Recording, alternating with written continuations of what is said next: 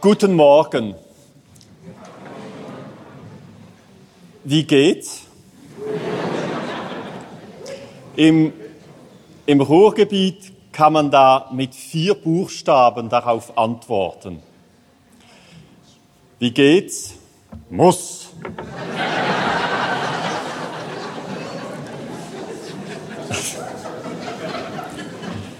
Das Neue Testament schafft es mit drei Buchstaben. Dei, D-E-I. Warum muss Jesus sterben? Muss. Diese Antwort kommt immer wieder im Neuen Testament, gerade in den Evangelien. Der Menschen, Jesus sagt, der Menschensohn muss in die Hände der Menschen überliefert werden getötet werden und am dritten Tag auferstehen. Und es gibt nirgendwo in der Bibel dann der Ort, wenn man liest, kommt man dazu und dann wird gesagt, jetzt wird dieses Muss erklärt. Also es wäre auch möglich, ein Leben lang über dieses Muss zu meditieren, ohne es wirklich rational verstehen zu können, weil rational wird es nirgends wirklich ganz erklärt. Als ich vor zwei Jahren angefragt worden bin von einer Kommunität in Hessen zu einem Vortrag, wurde mir gleich das Thema gegeben. Warum musste Jesus sterben? Ich hatte kein gutes Gefühl dabei. Und ich habe mit denen gehandelt. Ach, ich könnte so schön was über den Philipperbrief zum Beispiel oder eine andere Schrift.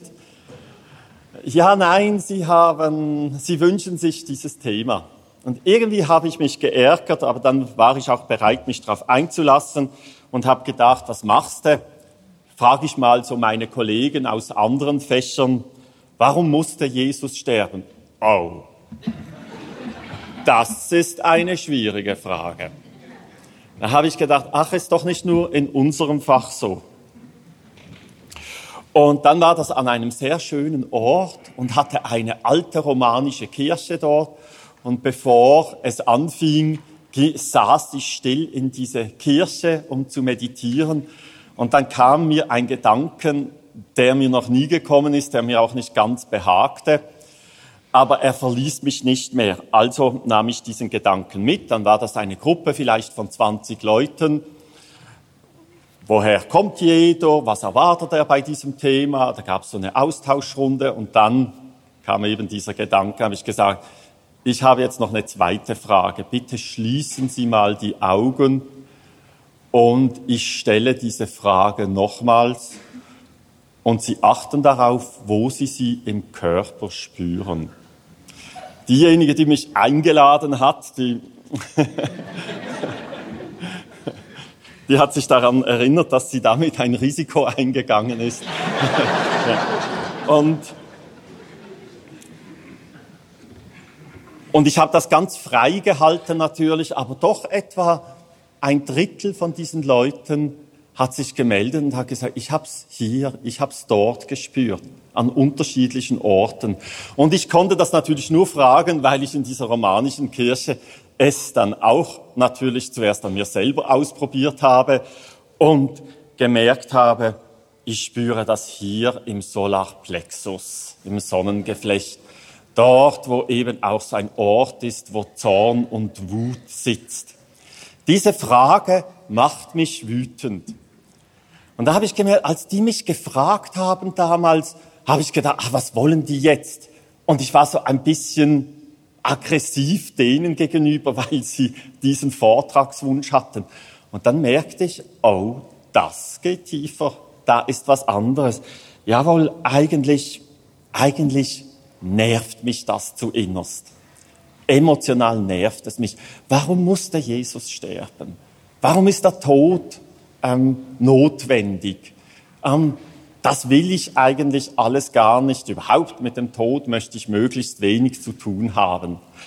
Und da ist mir so bewusst geworden, dass es viele, viele kognitive Fragen gibt, Wissensfragen, die, die ja auch gut, äh, wo es auch sehr gut ist, wenn wir die als Wissensfragen stellen und behandeln mit unserer intellektuellen Kraft. Aber wir dürfen nicht vergessen, wir sind ganzheitliche Menschen und manchmal gibt es auch eine emotionale Dimension. Und manchmal ist diese emotionale Dimension so groß, dass sie auch ins Denken und ins, ins äh, Kognitive hineingreift. Ich denke, manche von uns haben das ein bisschen gestern auch erlebt bei den Wundern. Auch da kamen emotionale Dinge hoch, weil wir eine Geschichte haben mit diesem Thema. Warum musste Jesus sterben? Da, das ist vielleicht die Frage, wo am leichtesten bei am meisten Menschen Emotionales hochkommt. Wenn Sie mal Lust haben, machen Sie für sich dieses Experiment. Wo sitzt bei mir diese Frage?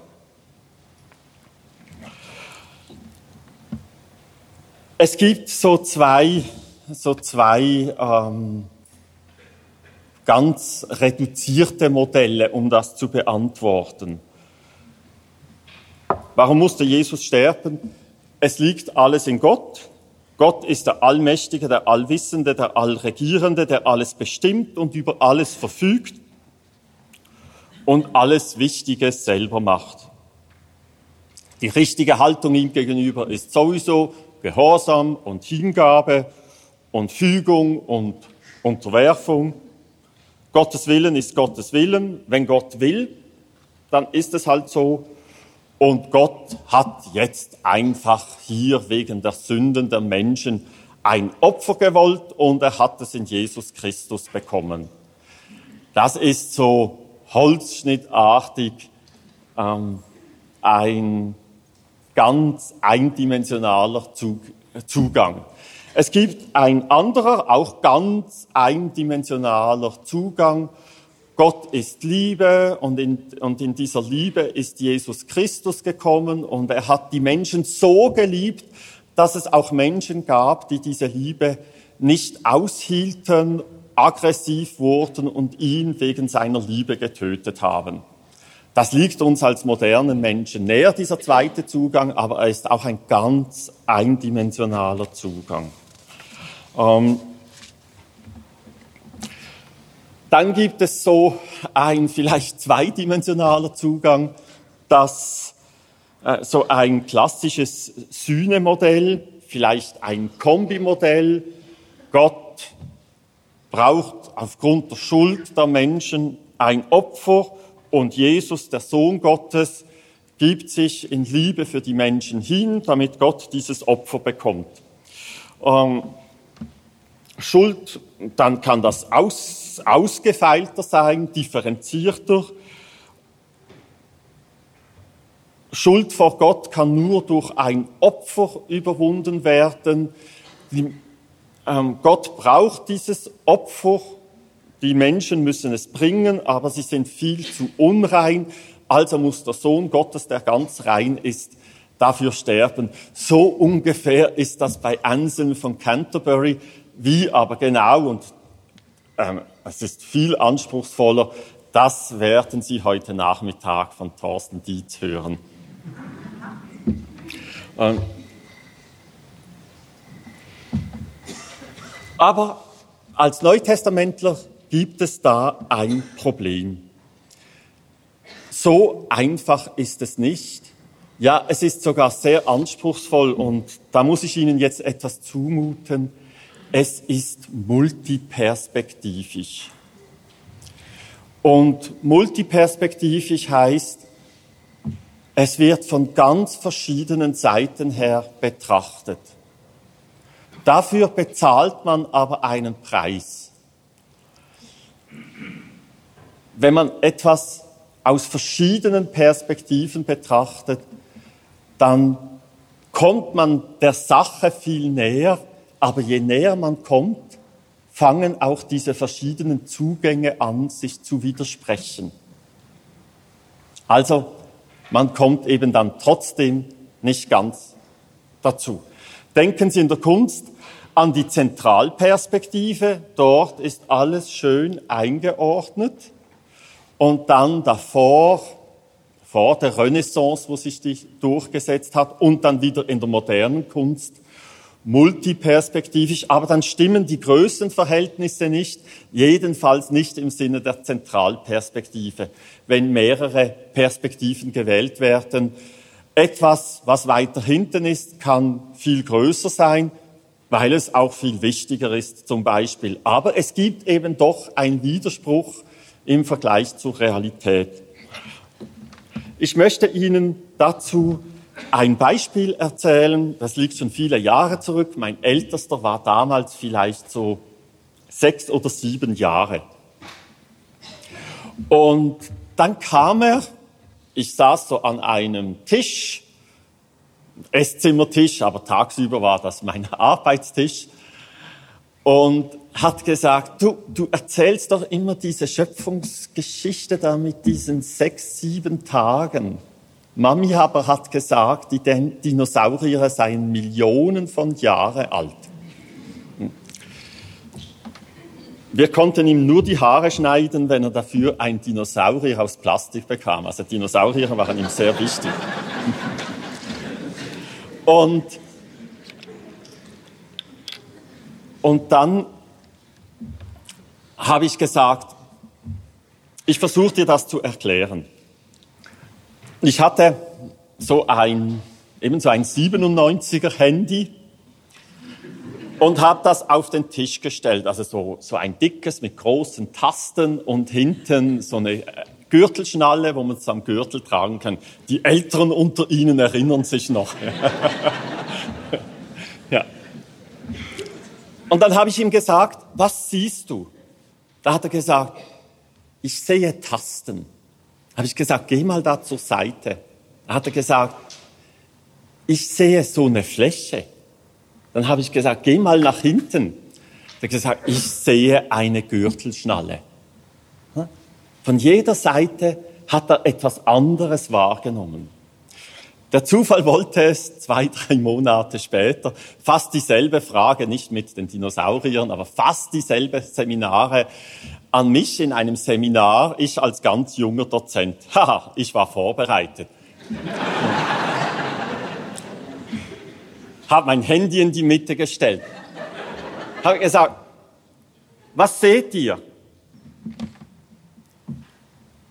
Wir sehen ein Handy. Und was seht ihr?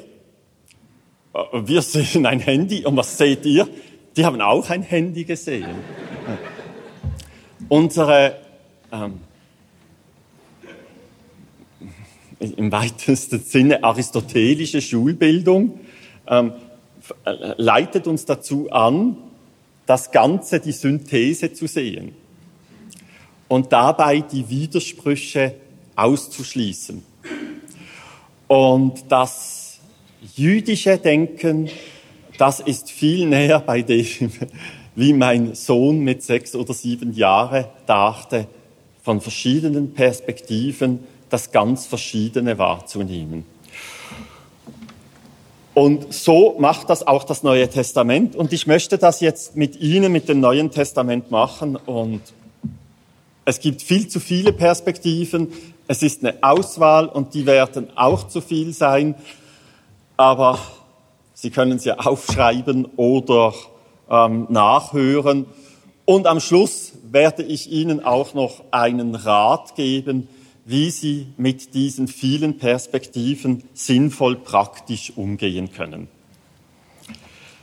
Im ersten Korintherbrief, im 15. Kapitel, in den Versen drei und vier heißt es, denn als erstes habe ich euch weitergegeben, was ich auch empfangen habe, dass Christus gestorben ist für unsere Sünden nach der Schrift, dass er begraben worden ist und dass er auferweckt worden ist am dritten Tag nach der Schrift. Gestorben und begraben. In dem drin liegt eine selbstverständliche Wahrheit, wo es aber wichtig ist, die zu nennen. gestorben nach der Schrift, auferstanden nach der Schrift. Da haben wir wieder dieses Day, dieses Muss. Irgendwie in der Schrift steht es und die Schrift wird sich sowieso erfüllen. Die Schrift hat sich erfüllt. Es musste so sein. Aber da passiert in dem drin noch etwas, was nicht nach der Schrift ist, dass er begraben worden ist. Christus gestorben und begraben und damit ist Jesus Christus dasselbe passiert, was allen Menschen vor ihm passiert ist und allen Menschen nach ihm passiert ist. Er ist einer der Menschen und solidarisch mit allen Menschen. Er ist einer von uns, von uns, von denen, die auch sterben müssen und begraben werden müssen. Jesus hat sich durch seinen Tod mit uns Menschen radikal ähm, solidarisiert. Er war schon einer der Menschen, er ist Fleisch geworden nach dem Johannesevangelium, aber das war wie das Siegel und das Stempel dazu. Jesus ist ganz einer von uns geworden und zwar dort, wo unser Menschsein schwer und schwierig ist, dort, wo es hinfällig ist, dort, wo es den Tod geweiht ist.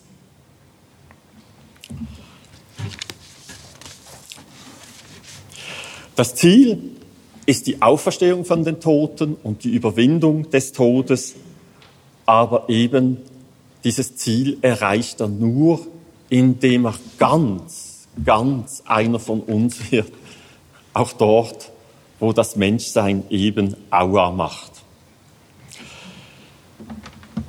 Gehen wir weiter zum Römerbrief in das fünfte Kapitel, Vers 6.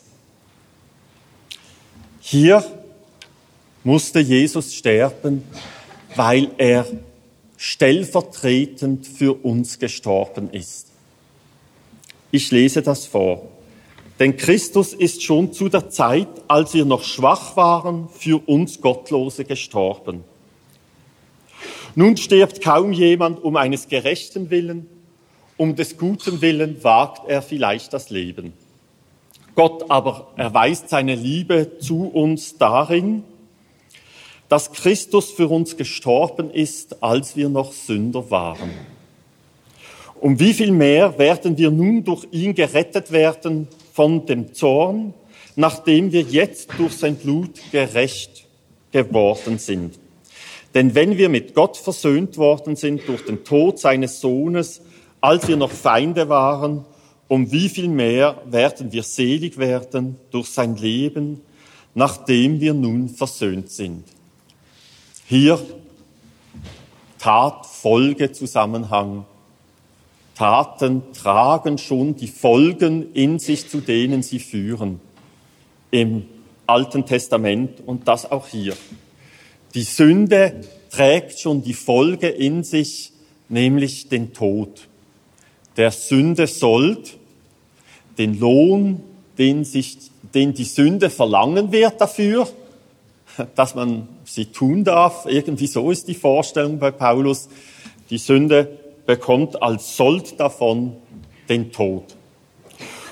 Und das wird hier nicht weiter erklärt, aber hier wird gesagt, und jetzt kommt Jesus und sagt, nicht du musst sterben, der diese Folge eigentlich zukommt, sondern ich nehme diese Folge auf mich. Ich biete mich stellvertretend an. Das nicht du, sondern ich. Also Jesus musste sterben, weil er sich als Stellvertreter angeboten hat für diesen grundlegendsten Tatfolgezusammenhang Sünde führt zum Tod. Sünde, biblisch verstanden, ist das der Bruch der Beziehung zu Gott und der Bruch der Beziehung, die Brüche der Beziehung zu den Mitmenschen. Und es wird hier gesagt, es gibt Menschlichkeit und so eine Stellvertretung, das ist radikale Menschlichkeit. Es gibt tatsächlich so Geschichten, dass Menschen für andere Menschen, die ihnen ganz nahe sind, sterben, damit die nicht sterben müssen. Jesus macht das nicht für die, die ihm ganz nahe sind, sondern für die, die ihm und Gott ganz ferne sind, für die Sünder. Das ist hier die Aussage des Römerbriefes.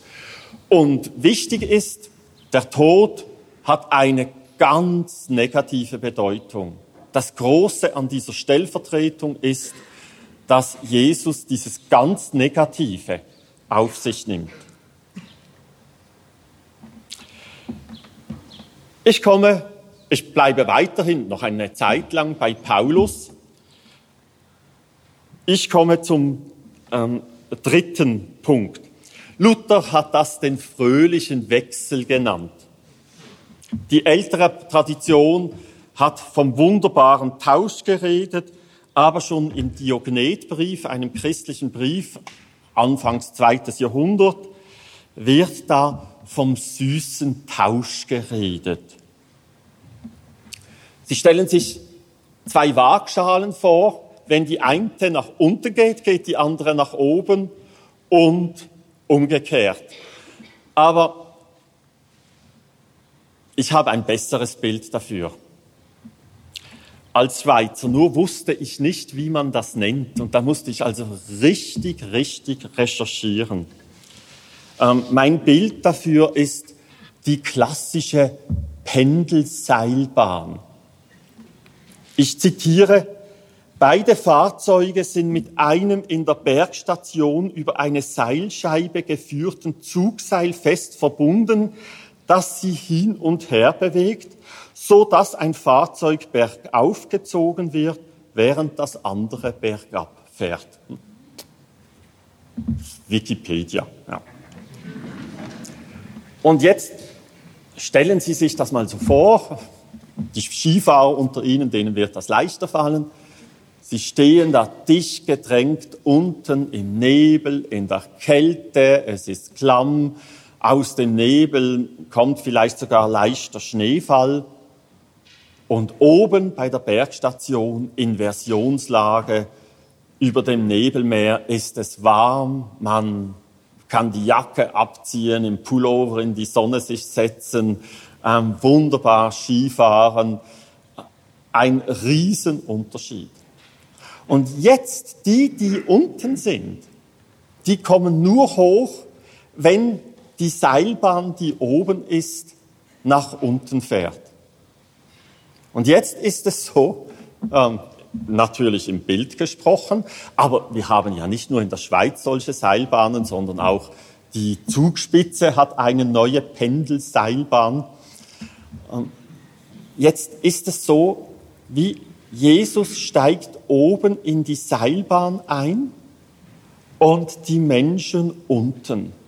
Und Jesus fährt jetzt runter in den Nebel und in die Kälte und die Menschen fahren hoch in die Sonne. Zuerst ist Jesus oben, wir unten, dann wir oben und Jesus unten. Er hat den, der keine Sünde kannte, für uns zur Sünde gemacht, damit wir in ihm Gerechtigkeit Gottes würden. 2. Korinther 5, 11. Nochmals, dass Sie diese ganze Seilbahnfahrt mitmachen können. Er hat den, der keine Sünde kannte, das heißt, der absolut gerecht war, für uns zur Sünde gemacht, damit wir in ihm Gerechtigkeit Gottes würden. Der Gerechte war oben, wir Sünder unten, und jetzt macht Gott ihn zur Sünde, heißt es im 2. Korinther 5, 21, damit wir in ihm zur Gerechtigkeit Gottes würden süßer Tausch, fröhlicher Wechsel. Oder im 2. Korinther 8, 9. Denn ihr kennt die Gnade unseres Herrn Jesus Christus. Er, der reich war, wurde euretwegen arm, um euch durch seine Armut reich zu machen. Jesus reich, wir arm. Er, der reich war, wurde arm, um uns durchs Arme, durch seinen Reichtum reich zu machen.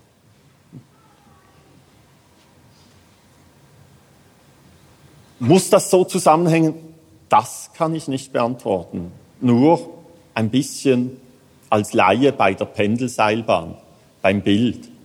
Aber in der Sache wird es einfach so gesagt, ja, muss so sein. Oder im Galaterbrief im Kapitel 3, Vers 6 bis 14. Ähm, wir im Fluch, Christus im Segen und jetzt wird das getauscht. Vers 13, Galater 3, Christus hat uns losgekauft von dem Fluch des Gesetzes, indem er ein Fluch für uns geworden ist. Denn es steht geschrieben, verflucht ist jeder, der am Holz hängt, damit der Segen Abrahams in Christus Jesus zu den Nationen komme, damit wir die Verheißung des Geistes durch den Glauben empfingen.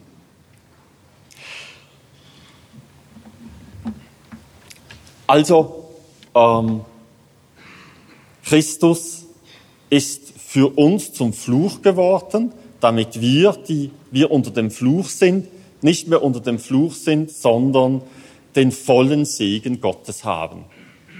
Die Seilbahn muss nach unten fahren, damit die andere Seilbahn mit uns nach oben fahren kann. So war Jesus reich und wurde arm, damit wir Arme reich würden. So war das Leben in Jesus und er, er äh, landete im Tod, damit wir aus dem Tod zum Leben kommen so wurde der Gerechte zur Sünde, damit wir Sünder zu Gerechten würden. So war derjenige, der sowieso in der ganzen Fülle Gottes war, wurde zum Fluch, damit die Verfluchten den vollen Lebenssegen erhalten werden. Jesu Tod, Leben für uns, die Waagschale kippt um. Warum musste Jesus sterben? damit wir Menschen reich werden, das Leben erhalten, gerecht sind und den vollen Segen empfangen. In dieser Deutung, oh, das haben wir jetzt vor Augen, ich wiederhole es trotzdem, in dieser Deutung sind wir am Schluss oben und Jesus unten. Also in diesem süßen Tausch in diesem fröhlichen Wechsel ist man gerade nicht mit Jesus zusammen, wenn wir das richtig versuchen zu verstehen. Wir oben, er unten. Und jetzt haben wir bei Paulus, ähm, jetzt sind wir mindestens schon bei der Gürtelschnalle, nochmals eine ganz andere Perspektive. Eine Perspektive, die betont, dass wir ganz mit Jesus zusammen sind. Durch seinen Tod hindurch ins Leben hinein. Das ist im Römer 6 der Fall. Römer 6, 3. Oder wisst ihr nicht, dass alle, die wir auf Christus Jesus getauft sind, die sind in seinen Tod getauft, eine ganz wichtige Taufstelle so sind wir ja mit ihm begraben durch die Taufe in den Tod, auf das, wie Christus auferweckt ist von den Toten durch die Herrlichkeit des Vaters, so auch wir in einem neuen Leben wandeln. Was bedeutet das? Jesus Christus ist durch den Tod hindurch zur Auferstehung gelangt. Und durch die Taufe werden wir nochmals ganz besonders mit Jesus und seinem ganzen Weg verbunden.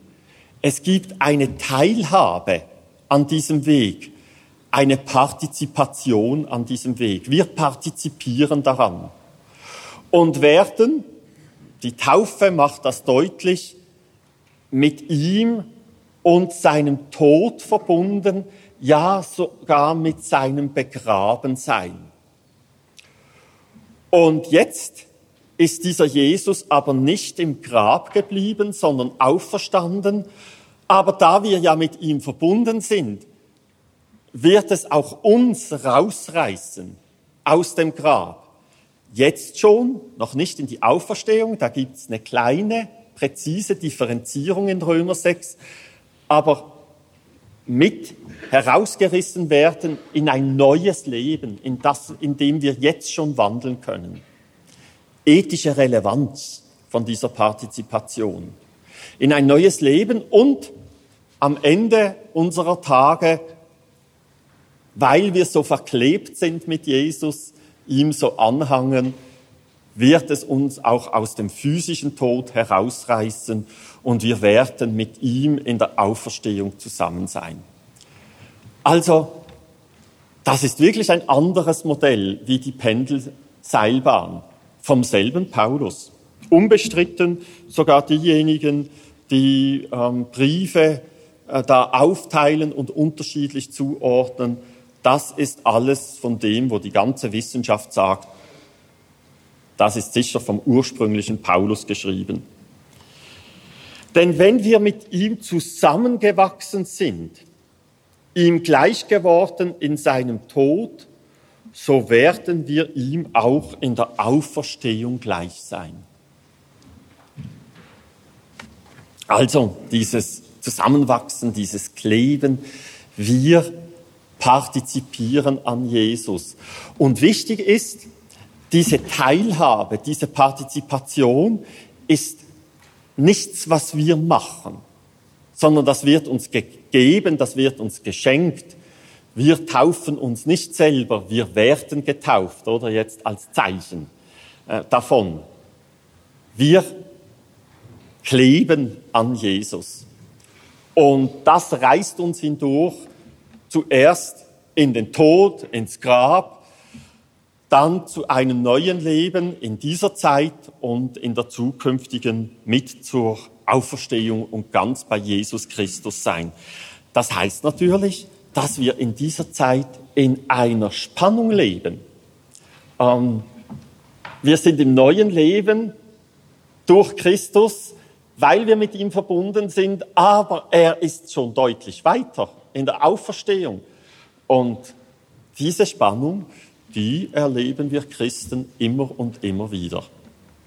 Aber diese Spannung soll dazu führen, dass wir auch schon im, jetzt ein Bewusstsein dafür haben, dass wir im neuen Leben wandeln und auch versuchen, dieses neue Leben wirklich als, das uns geschenkt ist, durch diese Teilhabe an Jesus Christus, dass wir auch versuchen, dieses neue Leben wirklich als neues Leben zu gestalten. Also Römer 6, 1 bis 12 mindestens. Ich habe jetzt nur eine kleine Auswahl gelesen aus diesen Versen. Durch die Partizipation am Tod von Jesus erreichen wir das neue, wahre Leben. Paulus ist nur an Jesus als gestorbenen und auferstandenen Christus interessiert. Durch Glauben bekommt der Glaubende Teilhabe am Tod Christi und am Leben Christi in einem Verhältnis von wieder schon und noch nicht. Jesu Tod ist auch für uns zusammen mit ihm und mit ihm verbunden der notwendige Weg zum neuen Leben. Also nicht durch diesen Tod hindurch kommt, findet man den Weg nicht zum neuen Leben und nicht zur Auferstehung. Warum musste Jesus sterben? Um uns, äh, um uns mit ihm zusammen durch den Tod und das Grab hindurch zum neuen Leben und dann zur Auferstehung mit hineinzunehmen. Noch einen fünften möchte ich bieten. Also, Jesus musste auch sterben, um wirklich ganz, ganz einer von uns zu werden. Jesus musste sterben, weil er sich als Stellvertreter angeboten hat, um das, was den Menschen zustand, auf sich selber zu nehmen. Das ist nicht Opfer oder Sühne, sondern es ist eben Stellvertretung. Jesus musste sterben, klassische Pendelseilbahn, damit wir, die wir unten waren, nun oben sind. Deshalb musste er nach unten fahren.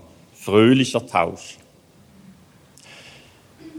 Jesus musste sterben, damit wir mit ihm ganz verbunden durch seinen Tod hindurch mit hinübergerissen werden ins neue Leben und dann auch in die Auferstehung der Toten.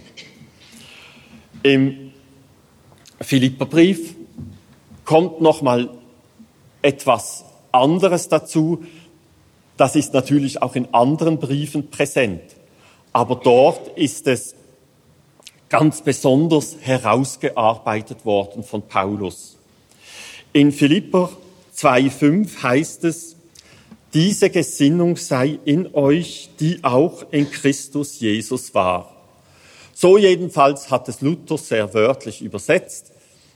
Im 20. Jahrhundert hatte man ähm, theologisch Mühe, evangelisch theologisch Mühe mit Jesus als Vorbild und so ist es in den meisten von ihren Übersetzungen anders übersetzt. Jedenfalls in der Lutherbibel ist es anders übersetzt. Aber es geht hier auf jeden Fall darum, Jesus Christus als Vorbild zu nehmen. Diese Gesinnung sei in euch, die auch in Christus Jesus war. Er, der in göttlicher Gestalt war, hielt es nicht für einen Raub, Gott gleich zu sein sondern entäußerte sich selbst und nahm Knechtsgestalt an, wurde den Menschen gleich und Erscheinung nach als Mensch erkannt. Er erniedrigte sich selbst und wurde gehorsam bis zum Tode, ja zum Tode am Kreuz. Darum hat ihn auch Gott erhöht und hat ihm den Namen gegeben, der über alle Namen ist, dass in dem Namen Jesus sich beugen sollen aller derer Knie, die im Himmel und auf Erden und unter der Erde sind, und alle Zungen bekennen sollen, dass Jesus Christus der Herr ist zur Ehre Gottes des Vaters. Paulus sagt dann in Philipper 3,17, Seid miteinander meine Nachahmer, Brüder, und seht auf die, welche so wandeln, wie ihr uns zum Vorbild habt. Wenn man hier auch die Frage stellt, warum musste Jesus sterben, um uns das Vorbild zu geben, was radikale Liebe ist und wie weit radikale Liebe gehen kann, damit wir dem nacheifern können. Schauen wir uns das ein bisschen an. Diese Gesinnung sei in euch, die auch in Christus Jesus war, er, der in göttlicher Gestalt war, hielt es nicht für einen Raub, Gott gleich zu sein, sondern entäußerte sich. Jesus Christus, er war Gott gleich, wie Gott. Genauer wird das nicht ausgeführt, aber ähm, dieser Begriff, er achtete es nicht als einen Raub, er achtete es nicht als etwas, was so auf der Straße liegt und etwas Wertvolles, was man einfach so in seine Tasche steckt, sollte man ja nicht, und dann sagt, ach, ich habe Glück gehabt, dass ich das gefunden habe. Ähm, modern könnte man auch übersetzen, er, der bei Gott war, der göttlich war, war kein Sesselkleber, sondern er entäußerte sich. Kenoo, kenosis. Das heißt, ähm, die Flasche ist voll und das griechische Wort heißt entleerte sich. Also er entleerte sich. Und schon ist ein bisschen weniger drin, damit ich wieder erfrischt bin. Und so hat er all seine Schätze angefangen auszuleeren. Seine Göttlichkeit einfach ausgeleert und nahm Knechtsgestalt an. Sklave heißt das im Griechischen. Also Gott ist der ganz Freie und der Sklave ist der Unfreie. Er gab nicht nur seine Göttlichkeit, sondern auch seine Freiheit preis und lehrte sie aus. Es steht hier nicht, weshalb und warum, aber im ganzen Philipperbrief steht das ausführlich aus Liebe zu den Menschen. Aber das war nicht alles, sondern er wurde ein Mensch. Auch das zeigt wieder, wie er seine Göttlichkeit losgelassen hatte. Er erniedrigte sich selbst, Gott ist hoch und er machte sich selbst ganz niedrig. Und damit, äh, jetzt habe ich den Faden verloren, er machte sich selber ganz niedrig bis zum Tod. Was hat er da preisgegeben? Natürlich sein Leben. Und das hat auch nicht genügt, sondern ja, bis zum Tod am Kreuz. Und das ist die Steigerung von Kreuz gegenüber Tod.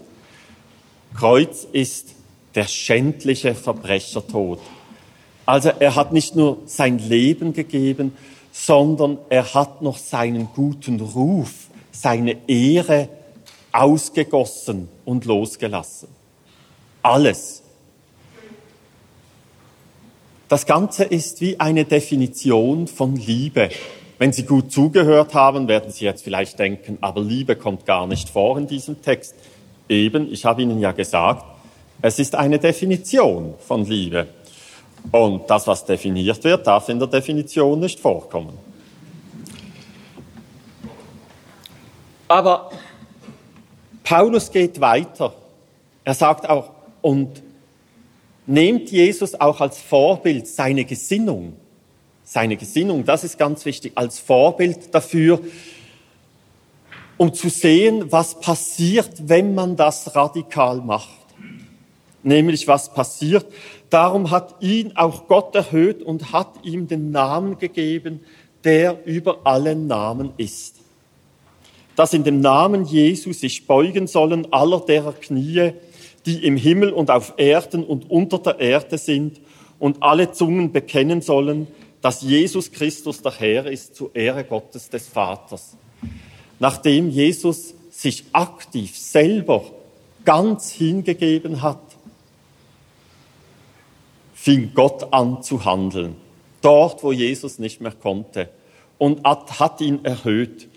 Im Griechischen heißt es nicht nur, wie bei Luther, und Gott hat ihn erhöht, sondern so vielleicht so wie vor 20 Jahren, so Jugendsprache, wo es cool war, wenn etwas wirklich ganz super ist, davor noch das Wort hyper hinzusetzen. Das macht Paulus hier gegen alle griechischen Gepflogenheiten und sagt, Gott hat ihn nicht nur erhöht, sondern Gott hat ihn hyper erhöht. Das bedeutet, Gott hat ihn höher erhöht, als er vorher war. Ja, wie kann Gott ihn noch höher erhöhen, als er vorher war? Er war ja schon göttlich. Er hat ihm den Namen gegeben, der über allen Namen ist, damit alle Zungen bekennen, der Herr ist Jesus Christus. Herr ist die Umschreibung des Gottesnamens. Also Gott hat ihm seinen eigenen Namen gegeben. Höher über alle Maßen.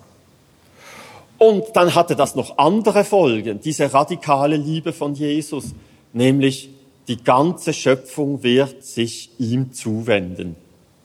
Himmlischen, irdischen und unterirdischen und ihre Knie beugen und bekennen. Und noch eine dritte Folge, dadurch wird zuletzt Gott die ganze Ehre gegeben. Zur Ehre Gottes des Vaters. Diese Gesinnung sei in euch. Jesus Christus starb, um den Menschen ein Vorbild zu geben, was radikale Liebe ist. Und Sie merken, wir sind jetzt irgendwie wie in einem, wie auf einer anderen Insel als bei Themen vorher. Es sind eben ganz verschiedene Perspektiven. Und diese Perspektiven, die können sich auch ein Stück weit beißen. Paulus sagt im Philipperbrief, nehmt die Leute zum Vorbild, die so wandeln, wie wir wandeln. Was heißt das? Nehmt mich zum Vorbild. Jedenfalls, wenn ich so wandle, wie Jesus Christus gewandelt ist, das heißt, wenn ich auch seine Gesinnung habe und die in meinen konkreten Situationen umsetze. Das sieht dann natürlich anders aus wie bei Jesus Christus, aber er tut es auch. Paulus schreibt an sie, dass sie sich keine Sorgen machen sollen, weil er jetzt im Gefängnis sitzt und weil Menschen noch das Evangelium gegen ihn verkündigen im ersten Kapitel. Er freut sich, was soll's, und wenn er stirbt, dann wird, er sich erst recht freuen, weil dann ist er bei Christus. Er ist eben auch einer, der seine Freiheit hingegeben hat, Gefängnis. Wer seinen guten Ruf hingibt, Hauptsache das Evangelium wird verkündet. Die Menschen, die ihm da Schaden zufügen wollen. Die verkünden nämlich das Evangelium, aber auf Kosten des Paulus, das heißt auf Kosten seines guten Rufs. Dann kommt der Epaphroditus, der um des Evangeliums willen todkrank geworden ist, beinahe sein Leben ganz hingegeben hätte. Timotheus ist auch so einer, der so gesinnt ist. Ja, und die Philipper sollen auch so gesinnt sein und indem sie Paulus schon mehrfach unterstützt haben, materiell und auch personell unterstützt haben, haben sie ja schon gezeigt, dass sie auch so gesinnt sind und von dem nehmen, was sie haben und sich entleeren um der Liebe willen. Also, Jesus musste sterben um ein radikales Vorbild zu geben. Wenn wir jetzt diese fünf Zutaten nehmen, ganz Mensch, ganz solidarisch mit uns eins geworden, Stellvertreter an unserer Stelle, fröhlicher Wechsel für uns unten, damit wir oben sind, Teilhabe an ihm, gestorben, damit es uns mit ihm hindurchreißt durch den Tod zum neuen Leben und zur Auferstehung. Gestorben, um uns ein radikales Vorbild geben für Liebe. Wenn wir das jetzt in den Mixer tun und alles mixen und hoffen, dabei kommt die goldene Mitte heraus, die wird nicht herauskommen. Das Einzige, was herauskommen wird, bildlich gesprochen, ist das Handy. Ja. Also es wird ein Mix herauskommen, ähm, der uns nicht weiterführt und der uns schnell auch überfordern kann. Es sind unterschiedliche Perspektiven und jede für sich dürfen wir uns aneignen, aber bitte nicht gleichzeitig.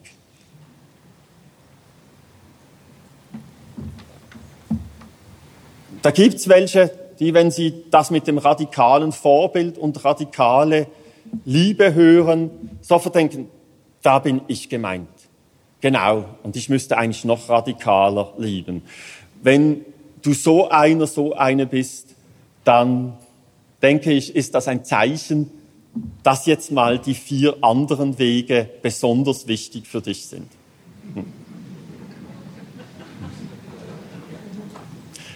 Und umgekehrt dürfen sie natürlich auch, ja. Und gerade für die möchte ich noch etwas sagen. Paulus redet im Philipperbrief nicht nur um Liebe, und das ist sogar in Kommentaren umstritten, sondern er redet, ähm, eigentlich möchte er nicht, dass die Philipper noch mehr Liebe haben. weil er findet, die haben schon ganz ordentlich Liebe, sondern er möchte, dass sie mehr Liebeskompetenz haben. Und über das wird viel zu wenig gesprochen in christlichen Gemeinden. Es ist nicht so, je mehr Liebe, desto besser, sondern es braucht auch Liebeskompetenz. Wenn Liebe Hingabe ist, sich selber erniedrigen, sich ausleeren für andere. Wenn Liebe Hingabe ist, dann ist die radikalste Hingabe nur einmal möglich. Und deshalb sollte die mit Kompetenz erfolgen. Oder? Weil die radikalste Hingabe ist die Lebenshingabe und das kann man nur einmal machen. Also Liebe braucht auch eine Kompetenz, wenn wir als lebendige Menschen lieben wollen. Und ähm, manchmal und, oder oft braucht unsere Liebesfähigkeit auch, dass wir alles loslassen und uns wieder und immer wieder in diese Seilbahn setzen und uns nach oben ziehen lassen, beziehungsweise Zeit nehmen, um zu glauben, dass wir ja oben angekommen sind und oben sind aufgrund von Jesus Christus allein. Machen wir weiter. Gehen wir zum Markus Evangelium. Da haben wir gestern schon ja eine ganze Fülle dazu gehört, deshalb ein Vers, den wir aber auch gehört haben. Markus 10, 45. Denn auch der Sohn des Menschen ist nicht gekommen, um bedient zu werden, sondern um zu dienen und sein Leben zu geben als Lösegeld für viele. Das Lösegeld, das ist kein kultisches Opfer, sondern das ist etwas mit dem Geld, mit dem man etwas anderes auslöst. Und Jesus Christus ist als Diener gekommen, um zu dienen, in dienender Hingabe, um sich für uns hinzugeben. Jesu Tod zeigt, dass sein Leben radikaler Dienst am Menschen ist, bis in die Selbsthingabe und Selbstauflösung hinein. Nachfolge heißt, diesen Weg zu beschreiten. Das Markus-Evangelium ist hier sehr nahe zum Philipperbrief. Das merken Sie. Gehen wir weiter. Matthäus-Evangelium. Dort sagt Jesus selber, geht. Matthäus 9, 13. Und im zwölften Kapitel kommt derselbe Vers, dasselbe alttestamentliche Zitat aus Hosea wieder vor. Geht aber hin und lernt, was das ist. Ich will Barmherzigkeit und nicht Schlachtopfer, denn ich bin nicht gekommen, Gerechte zu rufen, sondern Sünder. Und dann nochmals im zwölften Kapitel Hosea, Hosea Zitat, ich will Barmherzigkeit und nicht Schlachtopfer. Können Sie sich vorstellen, dass nun ein Matthäusevangelium sagt, und das Schlachtopfer für die Sünden ist Jesus Christus, dann wäre Jesus ja nur das Zweitbeste, beziehungsweise sein Tod nur das Zweitbeste, im besten Fall das Zweitbeste. Barmherzigkeit will ich, nicht Schlachtopfer. Hosea. Es gibt kein anderes Zitat im Matthäusevangelium, was zweimal zitiert wird. Jesu Tod ist der vollkommene Akt der Barmherzigkeit. Aus Barmherzigkeit stirbt er, weil Barmherzigkeit eine noch viel größere Auswirkung hat als jedes Opfer. Das ist kurz gesagt das Matthäusevangelium. Jesus musste sterben, weil er so radikal barmherzig gegenüber den Sündern also den Lebensverhinderern, den Lebenszerstörern, den Beziehungszerstörern war. Jesus war nicht das Opfer, Jesus war nicht das zweitbeste, ein Schlachtopfer, sondern das Beste, der radikal Barmherzige. Wir alle leben aufgrund von Barmherzigkeit. Und das spielt jetzt im Matthäusevangelium eine ganz große Rolle, nämlich und deshalb vergebt einander. Weil wir alle leben aufgrund von Barmherzigkeit. Weil Gott uns vergeben hat, barmherzig. Also vergebt auch untereinander. Und das zieht sich durchs ganze Matthäusevangelium. Oder wir sollen so beten im Vater unser und vergib uns unsere Schuld, wie auch wir vergeben unseren Schuldigern. Ähm, Gott, wir vergeben ja unseren Schuldigern, also bitte vergib du auch unsere Schuld. Also da ist das wie umgedreht im Gebet, im Reden mit Gott. Oder das Gleichnis vom Schalksknecht, wo alles schief geht. Du kommst in die Schuldhaft, musst alles bezahlen, sagt Jesus zu dem Knecht, der die riesige Schuld hat. Und er sagt, gib mir noch Zeit, ich will alles zurück, zu, zurückbezahlen, obwohl das unmöglich ist. Und der König erbarmt sich und sagt, die ganze Schuld ist vergeben und gibt ihm die volle Barmherzigkeit. Und dann kommt sein Mitknecht zum Knecht mit einer geringen Schuld und er will sie sofort mit aller Gewalt eintreiben und ist unbarmherzig. Also er gibt diese Barmherzigkeit nicht weiter. Und dann sagt Gott, ja gut, dann kann ich auch wieder als ganz Gerechter und wirft ihn in Schuldhaft, bis er alles bezahlt habe. Vergebt einander. Ja, und wie vielmal? Siebenmal? Und Jesus sagt dem Petrus auf diese Frage hin, siebenmal, siebzigmal. Wir leben aufgrund von der Barmherzigkeit Jesu Christi, aufgrund der Barmherzigkeit Gottes, weil Gott in Jesus Christus interveniert hat und seine Barmherzigkeit erwiesen hat durch dessen Selbsthingabe. Es musste so sein.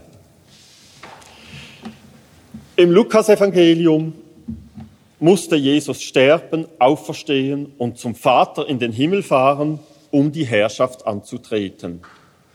Auch natürlich nicht nur, um Raum zu machen für die Kirche, die seine Stellvertreterin ist auf Erden. Er war der Geistgezeugte, der Geistbegabte, Jetzt ist die Kirche, die aus dem Geist, aus dem Heiligen Geist ähm, ähm, gezeugte, entstandene und die mit dem Heiligen Geist begabt ist. Im Johannesevangelium gibt es eine ganz ausführliche Theologie und auch hier wieder, alle nähern sich diesem Wunder, aber auch diesem Besonderen, dass dieser Jesus, dieser Messias, dieser Sohn Gottes gestorben ist, von einer unterschiedlichen Richtung her.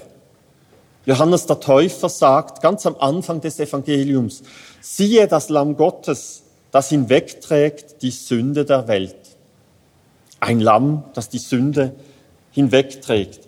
Dann nach dem Tod von Jesus heißt es, denn dies geschah, damit die Schrift erfüllt würde, kein Bein von ihm wird zerbrochen werden, weil der Soldat seine Seite durchstochen hat und nicht die mit, mit Schlägen die Knochen zerbrochen worden sind. Das wurde bei Gekreuzigten auch gemacht.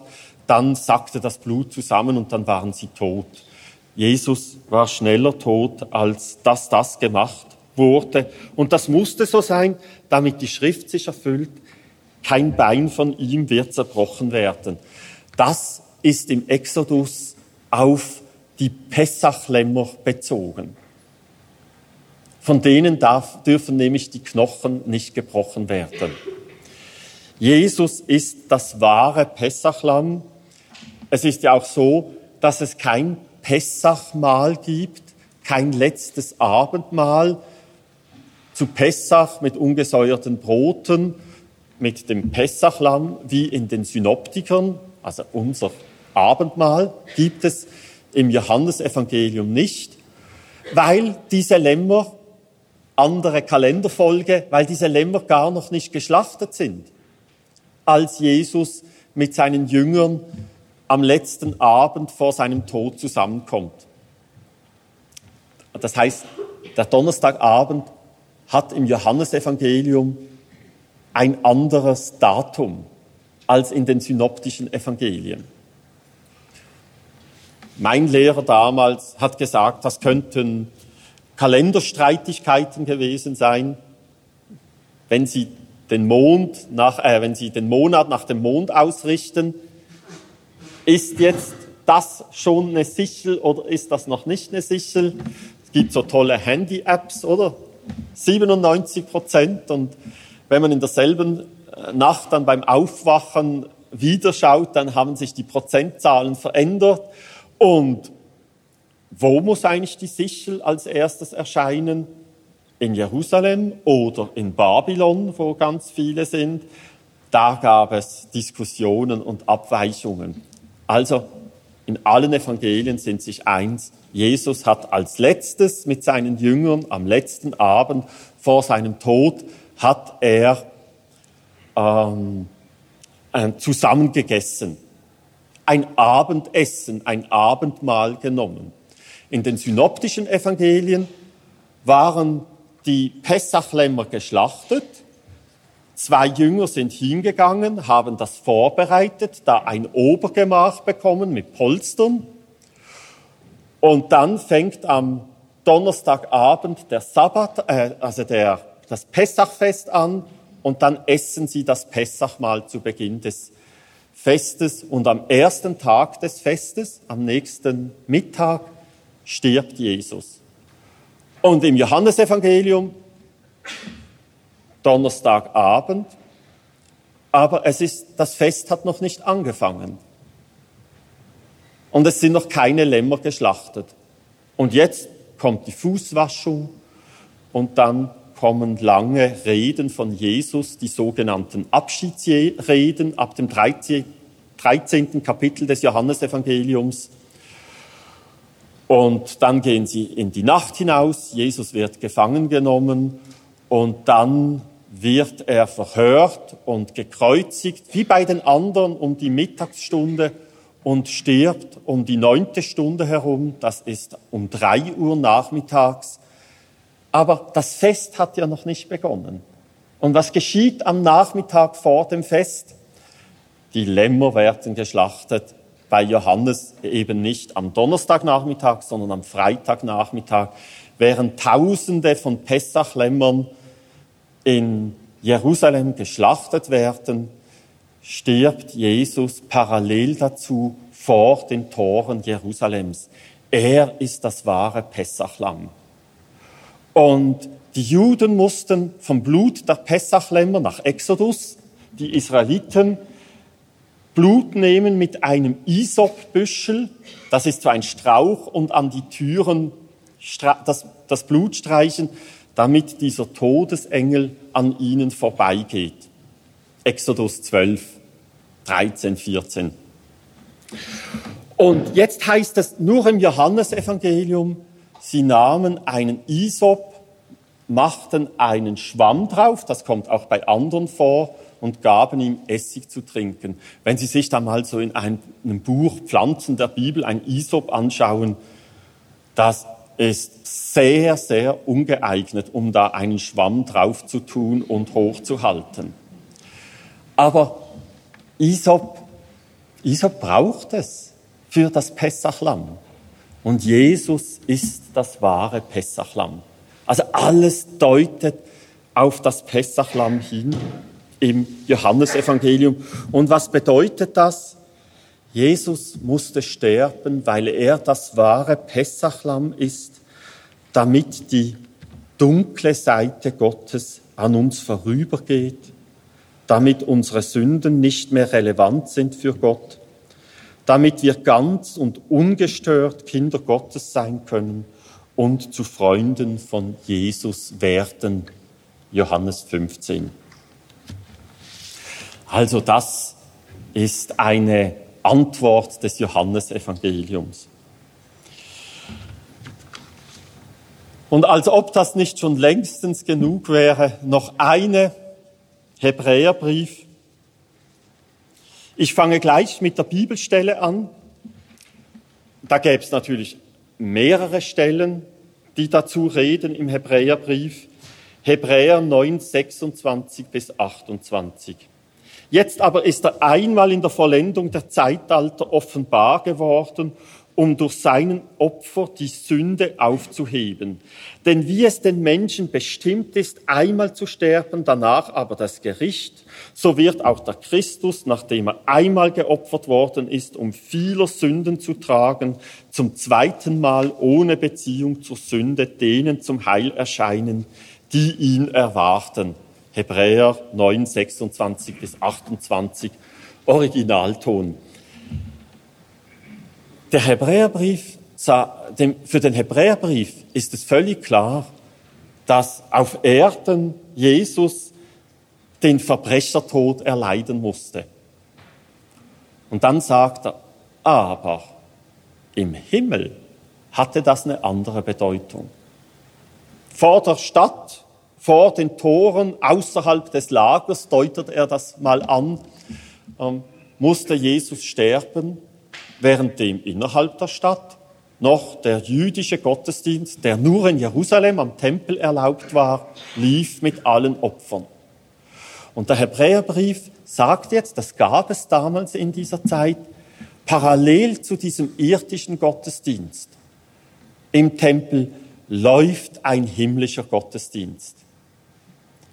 Und jetzt sagt er, derjenige, der da außerhalb der Stadt war, gestorben ist, das ist der wahre hohe Priester, der alle hohe Priester und Priester vereinigt und als eine Person noch überbietet. Der hohe Priester Jesus Christus.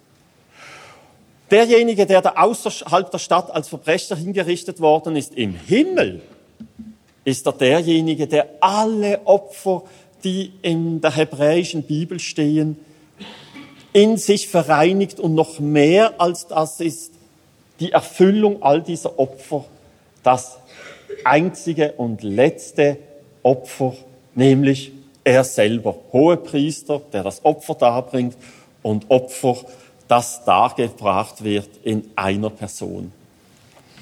Und der Hebräerbrief der hat eine ganz kultische Deutung. Aber es ist eben der Himmelskult, den Jesus Christus hier erfüllt. Und hier sehen Sie, wir haben ganz viel gesehen, was mit Opferkult keine Beziehung hat. Erst im Johannesevangelium wird es deutlich, ach, Pessachopfer, Jesus das wahre Pessachopfer oder die Erfüllung aller Pessachopfer. Im Hebräerbrief, ähm, es gab viele Opfer in Jerusalem und viele Priester. Der eine einzige hohe Priester des Himmelskults, der diesen irdischen bei weitem übersteigt, ist Jesus Christus, der hohe Priester und auch das einzige und vollkommene Opfer Jesus Christus. Und jetzt, wie ist das weitergegangen? Ähm, auch im zweiten und dritten Jahrhundert war man noch sehr, sehr vorsichtig mit solchen Opferkategorien. Ja, man hat sich auch nicht so zentral dafür interessiert, warum musste Jesus sterben, sondern vielmehr, wer war das eigentlich? Was war das für einer, der da gestorben ist? Chalcedon und so, da haben Sie ja schon einiges dazu gehört. Aber im vierten Jahrhundert ist etwas Wahnsinniges passiert. Sie müssen sich so vorstellen, um 300 werden die Christen, nachdem sie schon x-mal, also insgesamt dann zählt man zehnmal, schlimme Verfolgungen größere und kleinere erdulden mussten, ähm, werden die, werden die, also Anfang des, dritt, äh, des vierten Jahrhunderts um, um 300 werden sie 325 durch Konstantin den Großen, der gesehen hat, ich komme diesen, oder meine Vorgänger kommen mit diesem Christentum nicht klar, die bekommen es nicht klein, also mache ich den Bock zum Gärtner und hebe das Christentum plötzlich von ganz unten ganz hoch hinaus, so dass bis am Ende des vierten Jahrhunderts das Christentum die einzige Religion war. Aber die Religionen vorher waren staatstragend und das Christentum musste dann diese staatstragende Funktion erfüllen. Und staatstragend waren auch die Opfer, die die Ordnungen des Kosmos aufrechterhielten, nach römischer Auffassung. Und das Christentum musste diese Rolle übernehmen. Und da, ähm, jetzt könnte ich sagen, war man versucht oder ergriff man die Chance oder wie man das auch wertet, auf jeden Fall im vierten Jahrhundert setzte sich das durch, dass man immer kultischer deutete. Das Abendmahl mehr zum Opferkult wurde, die Gemeindevorsteher zu richtigen Priester wurden und ähm, der Tod Jesus, der beim Abendmahl gefeiert wird, immer mehr zum Opfer, zum Sühnopfer wurde. Also, dass diese vielen Deutungen immer mehr vereinheitlicht worden sind auf ein Handy hin. Kultische Opferdeutung des Todes Jesus. Er musste sterben, denn nur äh, als Opfer, denn nur durch seine Opferhingabe wurde der Mensch versöhnt. Wir haben gesehen, es gibt da viel, viel, viel, viel mehr Zugänge. Am Ende dieses Vortrages habe ich ähm, dann nochmals eine Austauschrunde gemacht in diesem Kreis vor ja, über einem Jahr. Ähm, und dann hat einer gesagt, der war schon am Anfang ganz kritisch, hat er gesagt, also er könne nur mit einem dieser Zugänge etwas anfangen. Und das ist derjenige des Philipperbriefes. Jesu Tod als radikale Liebe und das als Vorbild für uns Menschen. Und dann habe ich ihm gesagt, das ist gut. Ich rate Ihnen jetzt diesen Zugang radikal, konsequent versuchen zu leben, in ihrem Leben anzueignen und umzusetzen. Und das genügt. Was ich dann nicht gesagt habe, ist, weil dann kommen sie auf einen Weg. Und auf diesem Weg wird es weitergehen. Alle diese Zugänge wollen uns in die Beziehung mit Gott hineinnehmen. Jesus Christus ist für uns gestorben, um mit uns Beziehung zu schaffen, um mit uns Beziehung zwischen ihm und Gott und uns zu schaffen. Und wichtig ist nicht, wo wir in dieser Beziehung stehen. Es ist überhaupt nicht wichtig, in einer Beziehung zu stehen, sondern es ist wichtig, in einer Beziehung zu gehen, sich vorwärts zu bewegen, dass eine Beziehung sich entwickeln kann. Und jetzt dort, wo sie angesprochen waren. Dort, wo sie merkten, ach, da tut sich mein Herz auf. Nicht dort, wo sie gemerkt haben, da tut sich mein Herz zu, sondern dort tut sich mein Herz auf. Setzen Sie mal auf das. Meditieren Sie das. Glauben Sie das. Ähm, äh, bringen Sie das in Ihre Gottesbeziehung mit hinein. Und dann schauen Sie, was in ihrer Beziehung passiert. Und dann kann man sich das Ganze ja wieder anhören oder die Notizen anschauen und in den Bibelstellen nachlesen und sich überlegen, und wie ist es jetzt, wenn ich jetzt den Schatz eines zweiten oder eines dritten Zugangs suche in der Beziehung mit Gott und mich darum, darauf einlasse